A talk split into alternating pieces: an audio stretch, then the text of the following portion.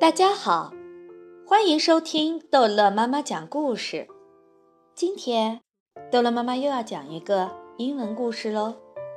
I'm going to read. Wait for us. Buffy ran. Jenny ran. June yelled, "Wait, wait for me!" and ran after them. Jenny ran. Buffy ran. Kate yelled, Wait, wait for me! and ran after them. Jenny ran, Buffy ran, June ran.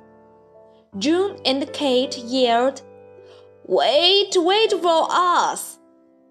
But Jenny did not wait, and Buffy did not wait. Where are you going? Asked a skater.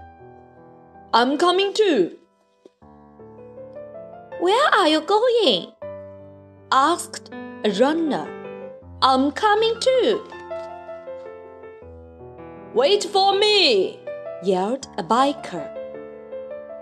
I'm coming too, said a hiker.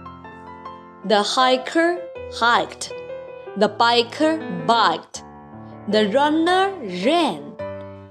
The skater skaked. Joe ran. Kate ran. Buffy ran. Jenny ran. I'm first, yelled Jenny. I scream. You scream. We all scream for ice cream. 好了，这一集的故事就到这儿结束了。